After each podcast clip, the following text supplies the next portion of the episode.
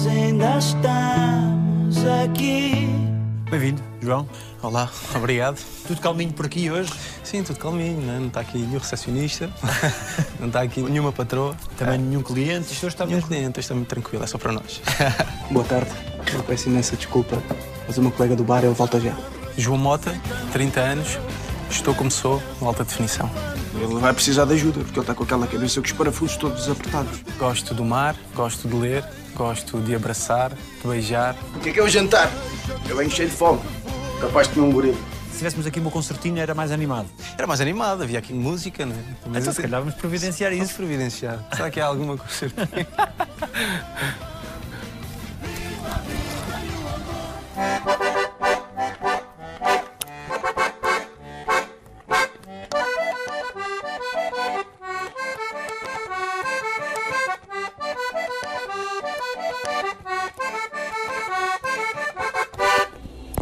muito bem, muito bem, obrigado. Eu aqui no rancho também só toco acordeão, Dez. Treinaste muito em casa para esta personagem, treinaste a concertina? Sim, treinei bastante, tive aulas, não é? A SP providenciou-me essas aulas. Com o professor Nelson, pessoa incrível, muito apaixonado pelo instrumento, que me passou aqui as bases, não é? Que não é nada fácil. Que não é nada fácil. Ah, Eu depois pedi para levar a concertina para casa e pratiquei muito, pratiquei muito. Estive ali a tentar ganhar a coordenação, não é? Porque isto é tudo coordenação. Os teus vizinhos não se queixaram? É, assim, os meus vizinhos não se queixaram porque eu pratiquei de uma forma estratégica. Era sempre ali aos fins de semana, da parte da tarde, quando eles saíam para passear, ah, porque faz bastante barulho. Depois, a certa altura, já soava a música, então já não se chateia à vontade.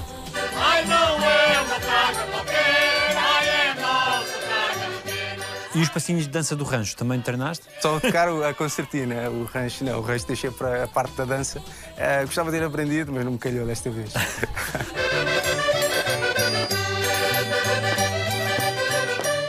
Essa é uma das grandes vantagens de fazeres isto, é poderes ter essa possibilidade de, se calhar, nunca sonhaste aprender concertina. Sim, ah, de facto é é uma das grandes mais-valias de ter esta profissão é essa, é podermos passar por várias vidas, várias experiências, podermos aprender várias coisas que levamos sempre para a nossa vida, não só a nível de prático, mas também a nível emocional, porque nos personagens colocamos sempre algo nosso, não é? E quando colocamos algo nosso, também somos nós que estamos ali conseguimos trabalhar a nossa pessoa. Porque na base estamos sempre nós, não é? Depois isso vem tudo o resto, nós enquanto profissionais, enquanto pais, irmãos, tudo. Tu, como na vida real és licenciado em gestão de empresas, ainda acabas a tomar conta do hotel? Vamos ver, vamos ver, vamos ver. Tenho aqui assim um grande concorrente que é o Manuel. O Sr. Manuel tem toda a razão. Mas quando é assim uma preocupação grande que nos corrói por dentro, é muito mais difícil, percebe? Porquê é que tu, na tua vida, fizeste questão de acabar o curso? Fiz questão de acabar o curso porque eu prometi à minha mãe. Eu, a minha vida deu uma grande volta no segundo ano de faculdade e a minha mãe pediu-me para que eu terminasse. E eu prometi-lhe isso. E apesar de não ser aquilo que eu sonhava para mim, aquilo que eu queria, na verdade nunca foi. Eu vim para Lisboa por amor e o curso foi um pretexto. Apesar de eu me ter dedicado imenso e até ser bom naquilo, não era aquilo que me enchia a alma, não era aquilo que eu sonhava para mim. Mas eu prometi à minha mãe, e a minha mãe é a pessoa mais importante da minha vida, e eu, as minhas promessas são para cumprir, e assim foi. Que era, porventura, mais difícil ainda, depois de teres virado a agulha da tua vida ter mudado tanto, voltar atrás e voltar a estudar e voltar a. Na verdade, eu sabia como é que aquilo se fazia. Preparar-me para os exames, estar com pessoas. Só que tudo mudou, não é? Eu não era a mesma pessoa. E aos olhos dos outros também não era. E aos olhos dos outros também não era a mesma pessoa. E aos meus olhos eu também não era a mesma pessoa. Porque tinha outros objetivos, tinha outros sonhos, tinha passado por experiências que me tinham mudado enquanto pessoa, enquanto ser humano. E isso tem um grande peso em nós. Mas voltei e fui bem sucedido, acho que correu bem. Acabei com uma boa nota. Não me lembro já qual, mas foi assim uma, uma boa nota.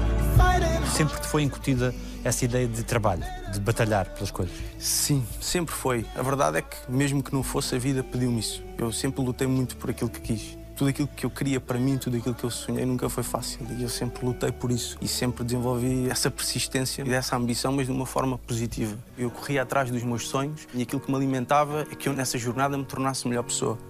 E isso intensificou-se a certa altura, quando eu quero ganhar essa consciência de mim e eu começo a, querer perceber o que é que andava aqui a fazer. O que eu senti a certa altura, e foi por isso que a minha vida mudou, foi que eu, eu senti-me enganado.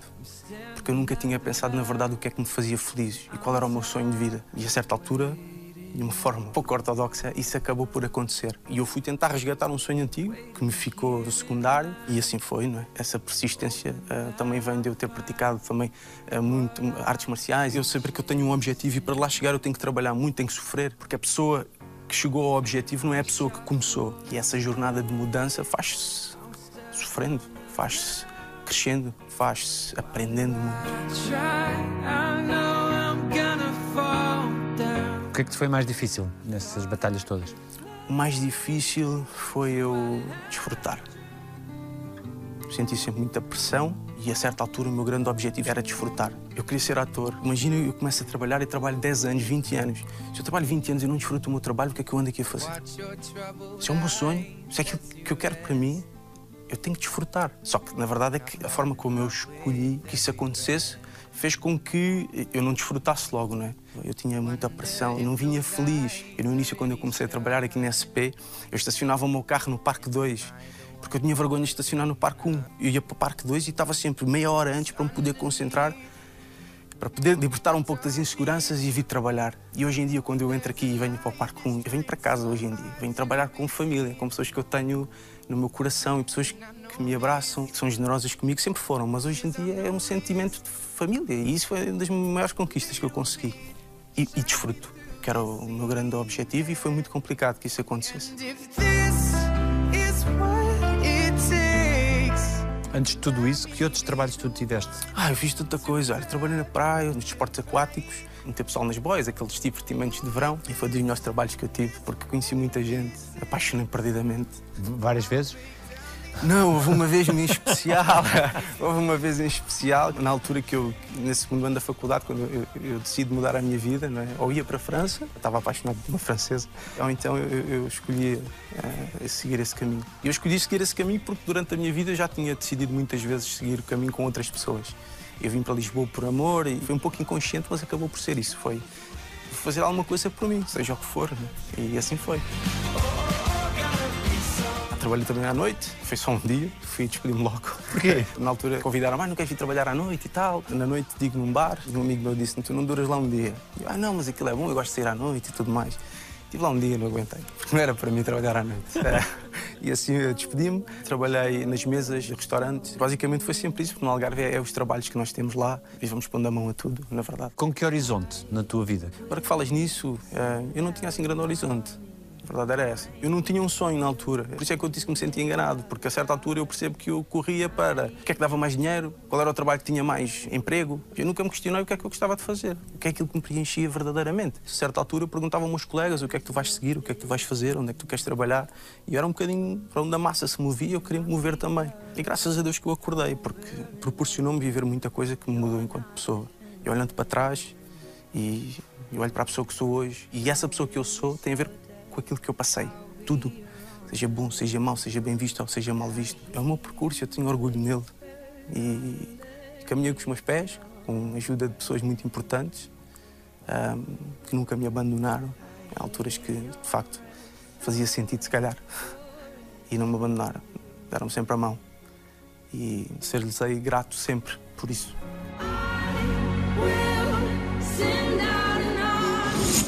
Eu aprendi que não há relações para sempre. Gosto de silêncio, não gosto de confusão de sentimentos. Não gosto de deitar tarde, gosto de sushi, de pizza, gosto muito de comer. Qual é a melhor memória que tu tens de infância? Na praia, né, ali no Algarve, né, estava sempre muito na praia. A piscina que nós tínhamos lá, eu vivia nos prédios, né, havia uma piscina comum. Nós no verão recebíamos sempre muitas pessoas de fora. Os filhos dessas pessoas brincavam sempre juntos, um deles era eu, não é? E depois eles iam embora quando voltávamos à escola e tudo mais. Éramos crianças e brincávamos só, aproveitávamos e estar em contacto com o mar, com a natureza. Tudo isso era, era muito genuíno, muito autêntico.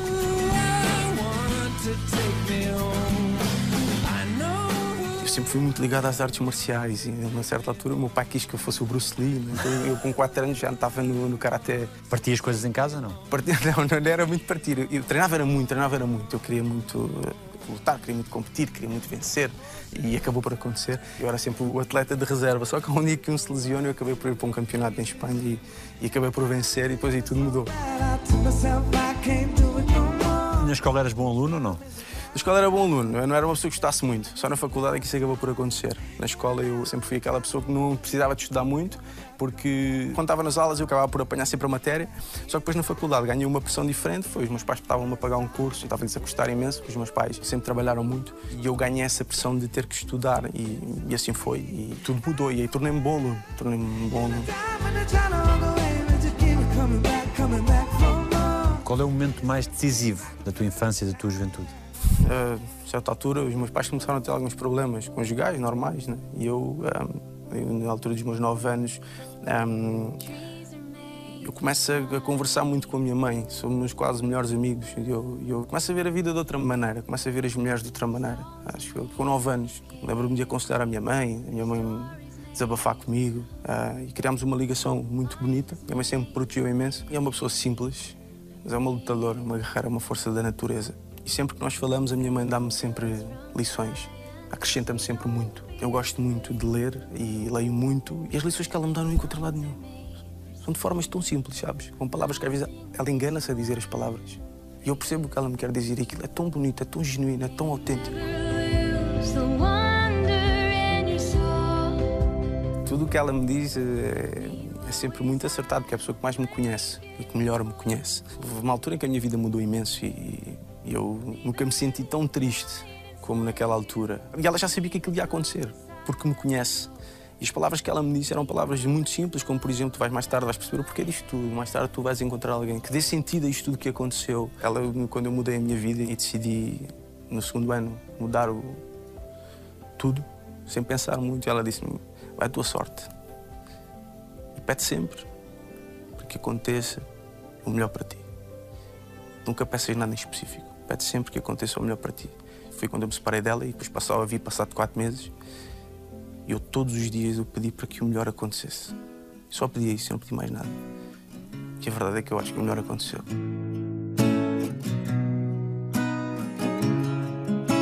O que é que tu sentes que aprendeste com ela que não foi preciso ela dizer-te?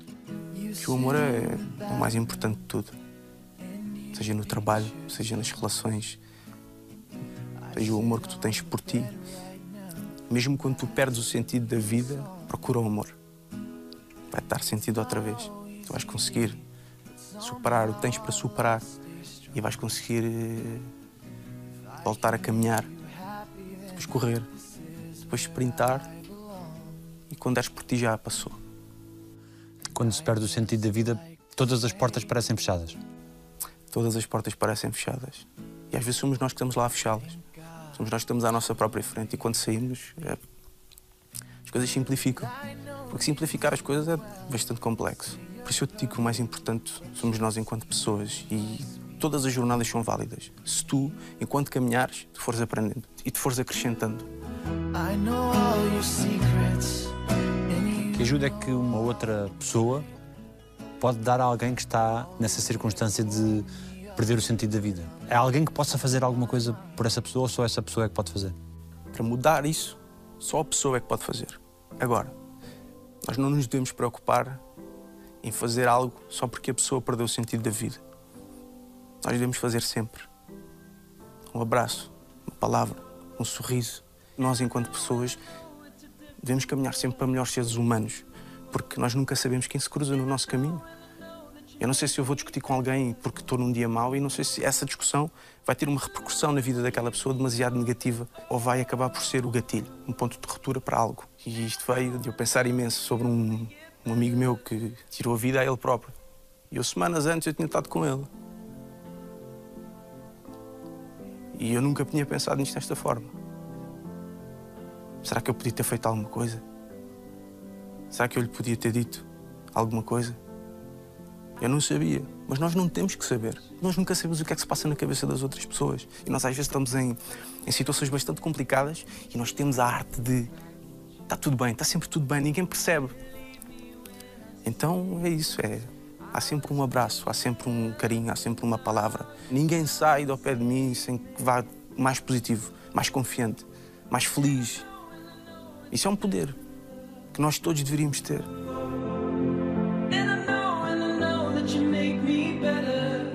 Onde é que tu encontraste as tuas respostas que precisavas nessa circunstância? No mar? Na, nos livros? Onde? Sim, no mar. Tu, quando estás no mar só em silêncio, tu estás perante algo que é perfeito, que tem equilíbrio. E tu bebes desse equilíbrio. Pelo menos mentalmente, isso acontece-me imenso. Eu vou muito, gosto muito de ir e gosto de levar pessoas que para mim são importantes comigo. Mas também gosto muito de ir sozinho. Os livros foram a minha salvação a certa altura, porque eu sentia muito sozinho e, e, e ler um livro é, é, ter uma conversa com o autor, não é? com uma pessoa extraordinária que nos ensina e que partilha connosco experiências. E eu quis beber desse conhecimento. Há duas coisas que eu peço a um livro. A primeira é que me tire deste mundo, não é? que me leve, que me eleve, que me tire daqui, e quando tu estás nessas alturas mais complicadas, isso é bom. E depois há outra coisa que é, muitas das vezes, é que te confronto contigo próprio. Já me aconteceu eu precisar de ler uma página, ou duas ou três, em que eu estou ali. Eh, aquilo que eu não quero ver sobre mim, aquilo que eu não quero ler sobre mim, está tudo ali. E é isso que eu preciso de ver. Ficaram muitas lágrimas no mar do Algarve? Muitas, muitas.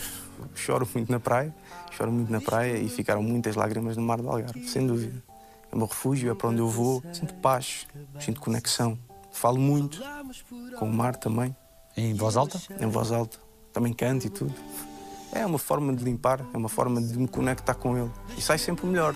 A verdade é essa. Quando eu mergulho, ou canto, ou vou com a minha prancha, eu vou percorrer as grutas e sai sempre mais, mais sereno, com paz de espírito, que é o verdadeiro sucesso, na é verdade. Gosto de um peixinho grelhado, com uma saladinha, algarvia, com vista para o mar. Gosto de mergulhar no mar, gosto de meditar. Como é que foi sendo a ligação com a tua irmã mais velha e a tua irmã mais nova? Minha irmã mais velha, ela criou-me. Ali numa fase inicial, eu cresci com ela. Ela depois decidiu ir para o Porto, viver a vida dela e assim foi. E pronto, fomos mais tendo contacto. Mas entretanto nasce a minha irmã mais nova. Né? Nós no início não nos dávamos muito bem. Sentiste ali o teu espaço? É, senti ali um espaço um bocadinho ameaçado. Era um menino mimado, né? assim muito protegido pela minha mãe. Só que depois ver uma mulher crescer né? tornou-me melhor homem. Despertou em mim uma sensibilidade diferente, sabes? É aquilo que eu costumo dizer, energia feminina que todos os homens deveriam alimentar. Os homens choram, os homens devem ser vulneráveis, né? porque a verdadeira bravura do homem está na sua doçura. E isso vem dessa conexão com as mulheres. Nós temos uma ligação quase de pai para filha e eu tento-lhe passar sempre aquilo que eu acho que é importante na vida. Porque eu acho que as pessoas importantes na tua vida ajudam-te a ler a vida, a perceber o, o porquê das coisas, porque é que as coisas são assim, a questionar, a não tomares nada como certo para não cometer os, os erros que eu cometi. Não quer dizer que ela não os cometa, mas pelo menos sabe ler que não é porque todos vão que tu tens que ir ouve o teu coração. Crês que esse foi um dos teus erros, foi ir nessa, nessa massa? É, acabou por ser um erro, mas também é? é? caminho, é aprendizagem, sabes? É uma, é uma, história que tu vais contando, porque eu considero que a vida é isso, é um livro que nós escrevemos e que termina quando nós nos vamos. Tu, quando percebeste, jovem, que eras um puto giro e tal, isso não te trouxe uma ideia de facilidade? Não, porque na verdade eu sempre fui muito inseguro. Eu tive duas namoradas na vida. Eu talvez usasse isso como escudo mas nunca foi isso que eu senti. Tanto que a certa altura eu quis romper isso mesmo. Eu senti que era vazio. Era muito ligado à aparência, àquilo que estava cá fora. E era tudo hum, inseguranças, porque na verdade eu não vivia nada daquilo. Eu não desfrutava, como te disse. Eu podia ter a melhor roupa, podia ter a roupa mais bonita. Toda a gente admirava, mas eu não vivia. Eu não aproveitava. E as coisas depois mudaram. Eu quis valorizar aquilo que realmente tem valor na vida. Percebes? Que é aquilo que tu és cá dentro. Aquilo que tu passas aos outros. Sempre fui um rapaz muito ligado à, à, verdade. Eu sempre fui muito sentimentos, sempre fui muito ligado a isso. Apesar de poder aparentar isso, eu nunca fui muito ligado ao ego. Se bem que o tinha e tive que o destruir de alguma forma. A gente nunca destrói, na verdade, mas, mas tive que me preocupar com isso, porque me estava a impedir de desfrutar, porque eu estava preocupado com coisas que não tinham valor nenhum. A aparência. Se estava bonito, se não estava. Se estava bem vestido, se não estava. Claro que temos que preocupar com a aparência no sentido de respeitarmos o sítio onde vamos e as pessoas com quem estamos, mas isso não te pode tirar o foco do momento, da experiência que tu estás a viver eu estou a partilhar contigo a minha vida. E é isso. Eu antigamente, se calhar, estava aqui preocupado como é que eu estou, como é que eu não estou. Será que eu estou a falar bem? Será que eu não estou? E quando tu mudas o, o foco da luz, pões a luz naquilo que realmente importa, sabes? Que é a essência, né? A essência é o que importa. Eras um miúdo alegre? Sim, com a minha alegria, mas eu sempre fui um pouco melancólico, sempre fui um pouco no minha, um pouco solitário, sabes? sempre passei muito tempo sozinho. Apesar de ser a ter essa solidão, essa sempre muito na minha, ter muito poucos amigos, né? ainda hoje isso acontece, mesmo com pessoas que me são próximas, pessoas que me conhecem mesmo no sentido de perceber o que é que se passa comigo e com quem eu desabafo são muito poucas. Mas como sempre tive muito sentido de humor, mesmo não, não estando bem às vezes, consigo criar essas experiências de felicidade para os outros. Se bem que a certa altura acho que me esqueci disso para mim. E às vezes esqueço, às vezes esqueço. Que papel teve o teu pai nessa construção enquanto homem que tu és? O meu pai é uma pessoa muito diferente de mim. Mas nós temos o papel que nós também aprendemos. Né? Se nós não nos preocupamos a desconstruir aquilo que somos, tu vais replicar aquilo que tu viveste. E o meu pai replicou aquilo que ele aprendeu com a família dele, com o meu avô, com a minha avó. É uma definição de amor diferente da minha, mas deu-me amor à maneira dele, a mim e à minha família. Com menos gestos, é isso? Talvez com menos gestos, de uma pessoa que trabalhou muito para nos dar tudo, para ter comida na mesa, e foi ele que me colocou também nas artes marciais. Eh, isso teve um grande impacto na minha vida também, a nível de valores. Temos uma relação boa, falamos bem, mas pronto, lá está, ele, ele replicou o amor como ele sabe, e eu, eu não o cobro por isso. Se ele tivesse vivido uma vida diferente, tinha sido diferente. Não é? Eu não, não vou cobrar por isso, até porque aceitando isso, eu também cresço enquanto pessoa. Sentes agora o peso de seres um trintão ou não? Fez-me pensar se de facto dos 20 aos 30 tinha sido algo em vão. E não foi. Às vezes parece, mas não, nunca é em vão. Se tu aprendes com aquilo que te acontece, nunca é em vão. Se tu evoluís enquanto pessoa, nunca é em vão. E o meu medo sempre foi esse, ter uma vida em vão. Não tentar, não procurar, não persistir, não ser resiliente o suficiente para viver aquilo que eram os meus sonhos, para poder eh, dar à minha família. Na verdade, é sempre meu, a minha grande preocupação, é se eles estão bem. Se eles estão bem, está tudo bem para mim. Tu sentes a idade que tens? Sinto-me mais velho numas coisas e mais novo noutras. Eu gosto de conversas profundas, gosto de me sentar com pessoas que conheço e pessoas que não conheço e perceber a vida delas e aprofundar, e. Às vezes perco-me um bocado e quando a profundidade não tem assim muita clareza é muito complicado, porque depois sair de lá é um filme entras ali num problema. Mas sim, nisso sinto-me um bocado velho às vezes. E também não sou muito sair à noite nem nada disso. Mas depois tenho muita vitalidade, 30 anos, mas são 30 anos, isto às vezes, isto para a rua. e pronto, é isso. muita vitalidade. Gosto muito de andar descalço, não gosto de andar com sapatos muito apertados. Gosto de tomar um banho gelado de manhã. Inverno também? Também no inverno. Dá-me sempre, antes de ir para o estúdio, dá-me sempre um banho gelado de manhã, dá-me força. O que é que é essencial saber sobre ti para te conhecer? Eu não tenho personagens. Aquilo que eu sou no trabalho é aquilo que eu sou em casa. Claro que há sempre uma mini diferença, mas eu tento ser sempre o mais transparente possível, não criar personagens. Se eu sou aquilo é porque sou mesmo, não estou a mascarar nada, percebes? Eu sou verdadeiro, sou uma pessoa de família, uma pessoa de sentimentos verdadeiros. Quando ama, ama, que é amigo do seu amigo. Não tenho muitos amigos, mas os que tenho eu sou mesmo e dou a vida por eles, vou para a guerra por eles. E gosto muito de, de aprender com a vida. E que sabe ser amado? Sim. É cada vez melhor. Cada vez melhor. Aprendi que não há relações para sempre, mas há pessoas para sempre, as memórias, aquilo que tu imprimes no outro. E isso vem de como tu te deixas ser amado e como tu amas o outro. O mais difícil é construir o amor. Não há amores à primeira vista para mim. Porque à primeira vista é uma paixão grande. O amor depois é uma construção. E essa construção muitas das vezes é, é desconstruir-te para construir algo com alguém. Isso é o amor. Cederes em algumas coisas? Cederes em algumas coisas. Claro que não é mudares a tua essência. Isso não muda nunca. Mas é tu percebes que tem que haver ajustes, não é?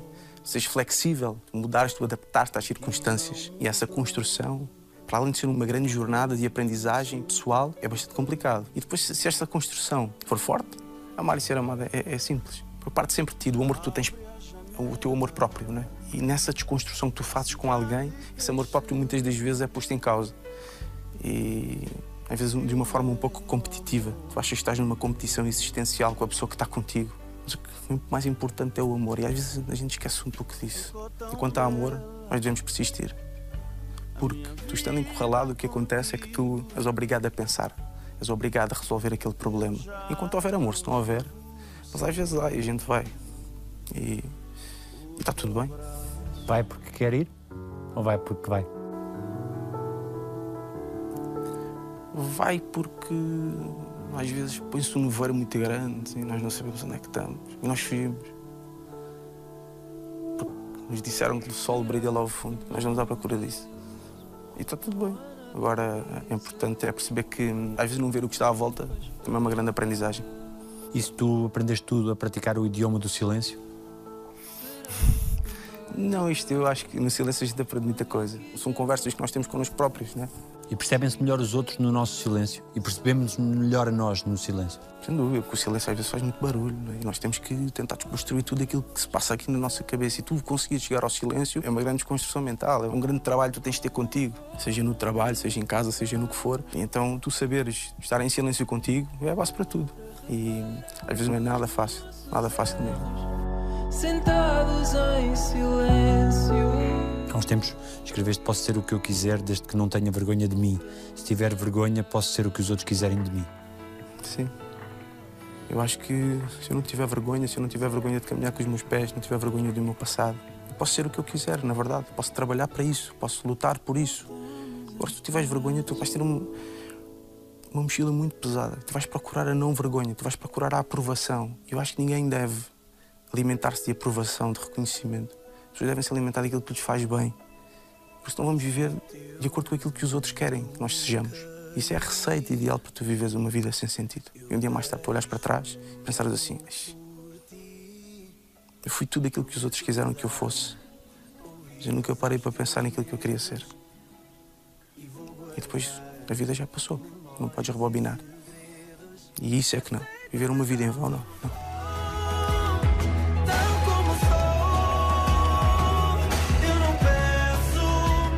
Que é que te magoou?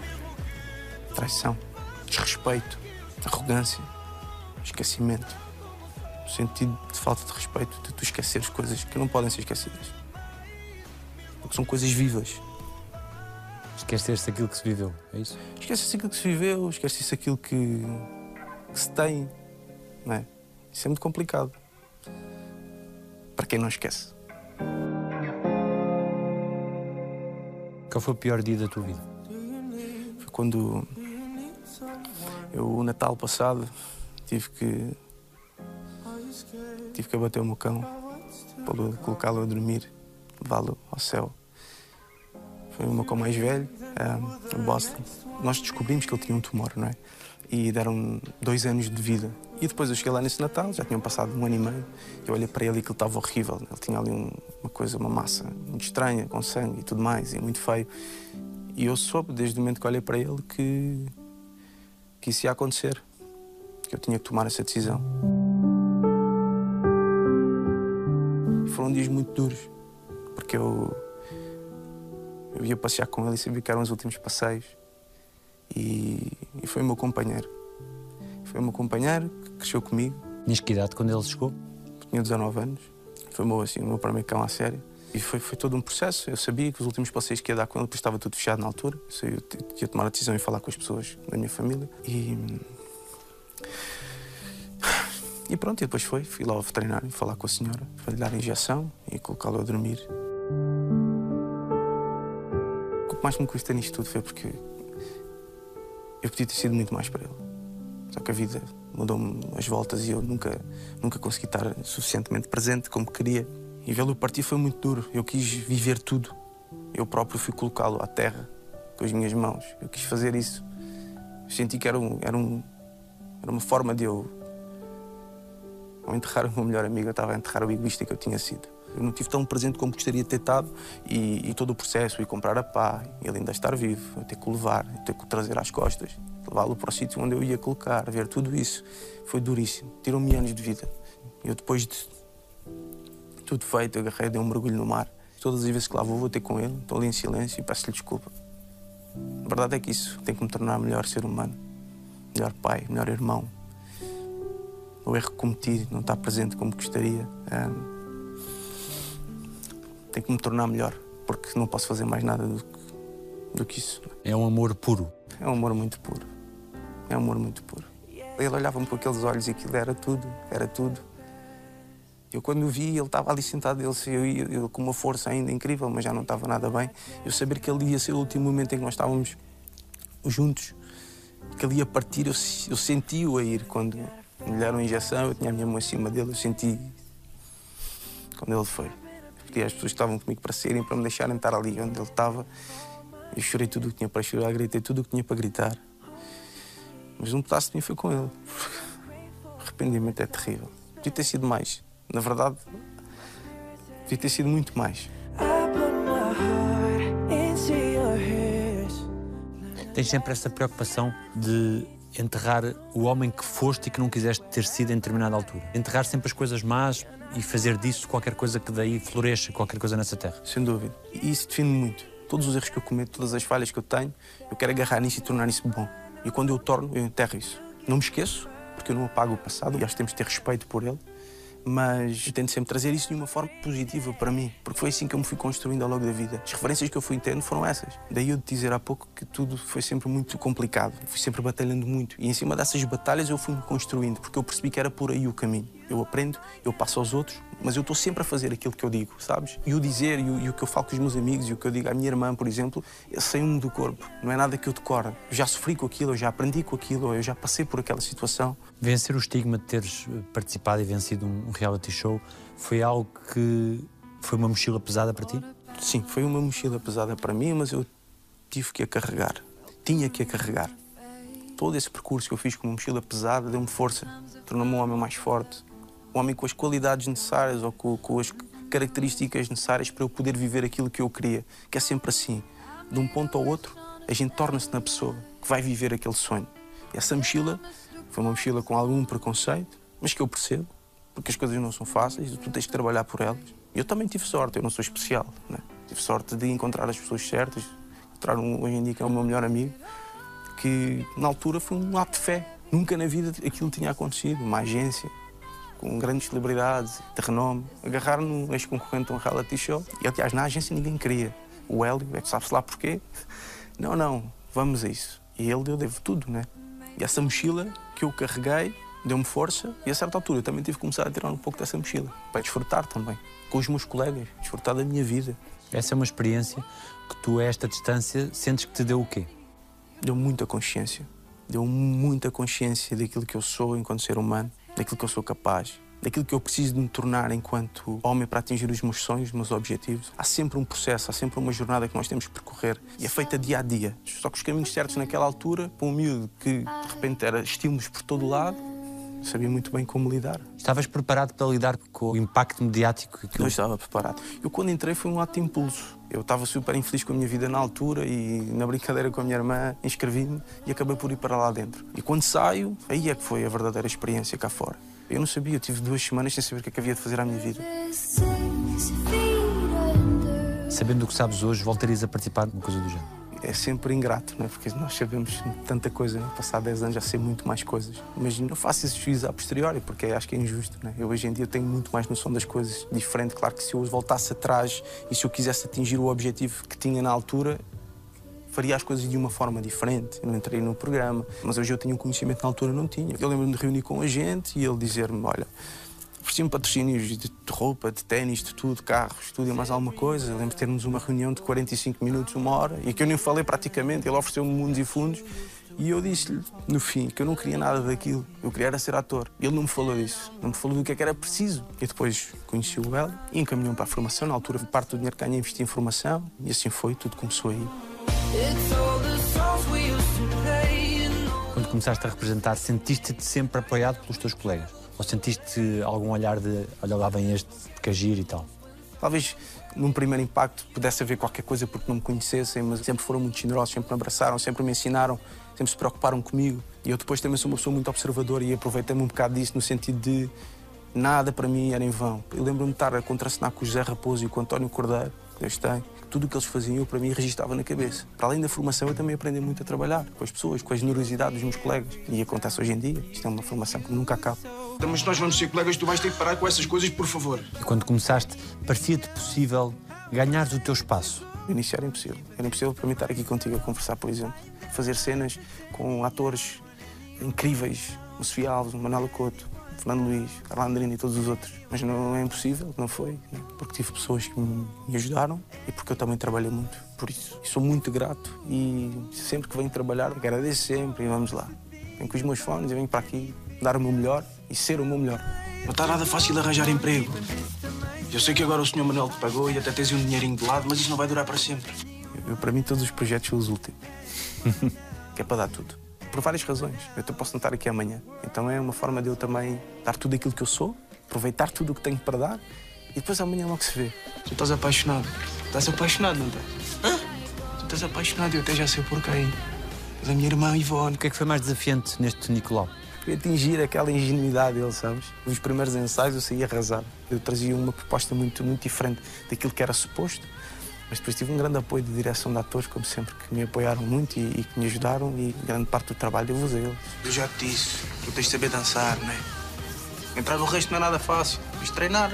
Quais são as cenas mais eh, divertidas? Eu gosto muito de gravar em minha casa, com a minha mãe e os meus irmãos, porque é uma energia muito boa. Os dias passam tu nem sentes. Nós temos uma ligação mesmo de família, sabes? E isso criou-se logo desde o primeiro dia. E depois as cenas com a Guida, né? que são muito engraçadas sempre. E ele vai ficar pelo beicinho, né? aparentemente. Pois, vamos ver. Vamos lá ver. Tu baralhas-me a cabeça, poça. Tu já nasceste baralhado. E as cenas mais marcantes? São com a minha mãe, porque estamos ali numa zona emocional. Eu e a Carla criámos logo uma ligação forte. Ela também tem um lado espiritual muito Tem forte. um lado espiritual muito forte, uma pessoa incrível. Eu, quando soube que ela ia ser a minha mãe, fiquei super nervoso. Que privilégio e que responsabilidade. E agora é que o nosso rancho vai voar bem alto. Tá bem, mãezinha, mas agora não te esqueças é que já não podemos contar nem com a Sãozinha nem com a Jacinta. E agora que já foste nomeado o melhor pão da novela, segundo, segundo as, tu- as tuas colegas, quando sais de Nicolau, que tipo de abordagens é que tu tens? Da parte das mulheres? Sim, não daqui, Ah. em geral. Não, sabes que eu também sou uma pessoa muito caseira, não saio muito. E também agora com esta questão da pandemia, não é? Não, não há assim Portanto, muita... tem que ser por modo virtual. Tem que ser por modo virtual. Eu com as redes sociais também sou um bocadinho alto, mas sim, são muito queridas, sou sempre muito respeitador. muito O respeitador. que é que elas mais gostam em ti? Não sei, eu acho que. O teu interior. Talvez. Talvez seja, não é? Porque na verdade é aquilo que eu tenho para dar que vai sempre melhorar ao longo do tempo. Quando mandam coisas por eh, Instagram é por causa do interior. É por causa do interior. Óbvio. O que é que te fascina mais no universo feminino? A imprevisibilidade, a simplicidade. Eu percebi que não dá para procurar. As coisas acontecem e assim é sempre mais bonito. E eu funciono assim. Eu sofro de uma patologia. Eu li num livro de Afonso Cruz, uma coisa que era um artista de jazz, que normalmente conhecia uma mulher e pronto, e quando chegavam ao ato né, na cama, ela estava nua e tudo mais. E se ela não tocasse uma canção que mexesse com ele, ele não conseguia. E eu sofro dessa patologia. Eu sofro no sentido de eu cativa-me a simplicidade das mulheres e a imprevisibilidade das circunstâncias, a maneira da pessoa ser. E eu deixei de procurar. Eu percebi que quando eu procurava, eu caía sempre nos mesmos erros. Eu deixei de procurar, deixei que as coisas me acontecessem. Tem que haver uma conexão.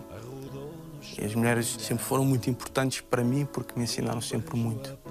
Mulheres são mágicas, não é? E nós temos também um pouco de mulher em nós, os homens. Mas quanto melhor nós vivemos com isso, melhores pessoas somos. Gilberto Gil, numa canção, diz que o super-homem é aquele que reconhece a mulher em si. Aquela coisa de qual é o teu tipo de mulher? Eu não tenho tipo de mulher. Eu gosto de ser surpreendido. Eu gosto de conhecer e. Tanto que eu- as redes sociais para mim é-me estranho. Eu gosto do contacto visual, eu gosto de sentir a energia da pessoa, eu gosto de me cativar e aquela coisa de uau, estou apaixonado ou o que for, percebes? E é isso, essa imprevisibilidade, simplicidade de ser leve, que é tão complicado hoje em dia.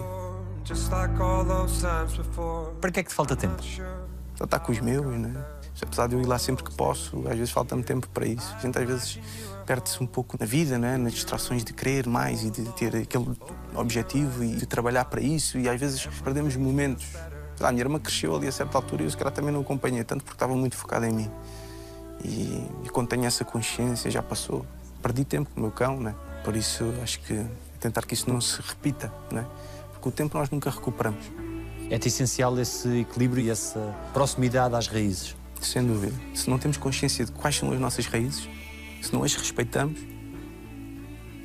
então nós nunca poderemos ser uma árvore com ramos bonitos, né? Sem raízes as árvores não crescem. Ficam secas, ficam velhas, morrem. As raízes é o mais importante. É aí que nós devemos trabalhar, é aí que nós devemos eh, nutrir, é aí que nós nos devemos preocupar em trabalhar. Tudo aquilo que se vê depois, cá fora, interessa pouco. As raízes têm que ser fortes, têm que ser longas, têm que, tens que respeitar. Porque é aquilo que tu és, na verdade. De que é que tens medo? e viver uma vida em vão. Chegar velhinho, olhar para trás e pensar assim: "Mas,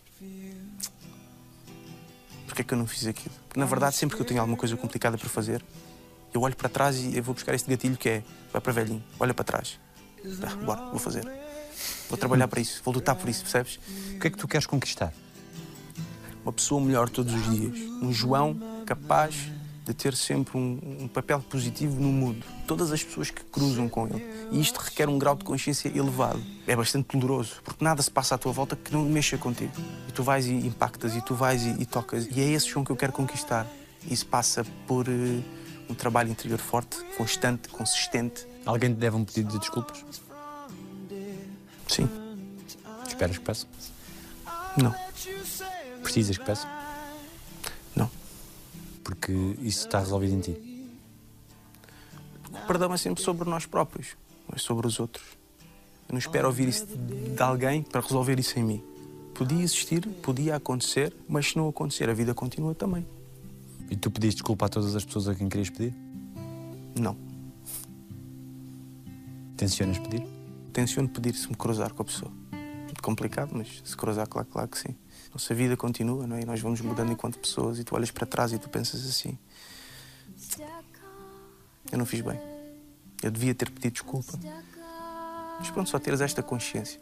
O que é que precisarias para ser ainda mais feliz? Há uma coisa que, que para mim é fundamental sempre. É a minha família estar bem, estar estável. Quanto mais estabilidade eles tiverem, eu, eu mais feliz eu sou. O meu coração está lá, a minha felicidade está lá. E eu precisava, se calhar, que eles estivessem mais perto de mim. Todas as nossas vidas são livros. E no início há sempre o para alguém, não é? Que nós dedicamos. E o meu é para ti, mãe, para ti, família. E tudo aquilo que eu conquisto é para eles. Quero que eles estejam bem. Quanto melhor eles estiverem, mais estáveis, mais tranquilos, melhor para mim. Eu serei sempre feliz se, se isso acontecer. Isso não te é pesado? Às vezes é. Às vezes é pesado. Porque eu não tenho só um coração, tenho muitos. Não é? E se eles sofrem, eu também sofro. E essa responsabilidade de garantir que tudo está bem, muitas vezes coloca-te a ti em terceiro, quarto plano? Sim. Eu quero que toda a gente seja feliz e depois tu, quando é que és feliz, não é? Mas eu sou feliz também assim, não é? Mas o trabalho tem que ser feito. Esse trabalho nunca termina, na verdade. Qual foi a melhor coisa que disseram sobre ti? Que tem orgulho em mim. Minha mãe. Tem orgulho em ti, com aqueles olhinhos dela a chorar, a olhar para mim. Tenho orgulho em ti, filho. Sei que é verdadeiro. É a coisa mais bonita que eu já ouvi. O que é que dizem os teus olhos? Meus olhos dizem que. que a tua essência vale muito mais que o teu estatuto. Obrigado. Obrigado, Daniel. Feito. Uau. aqui. Os homens.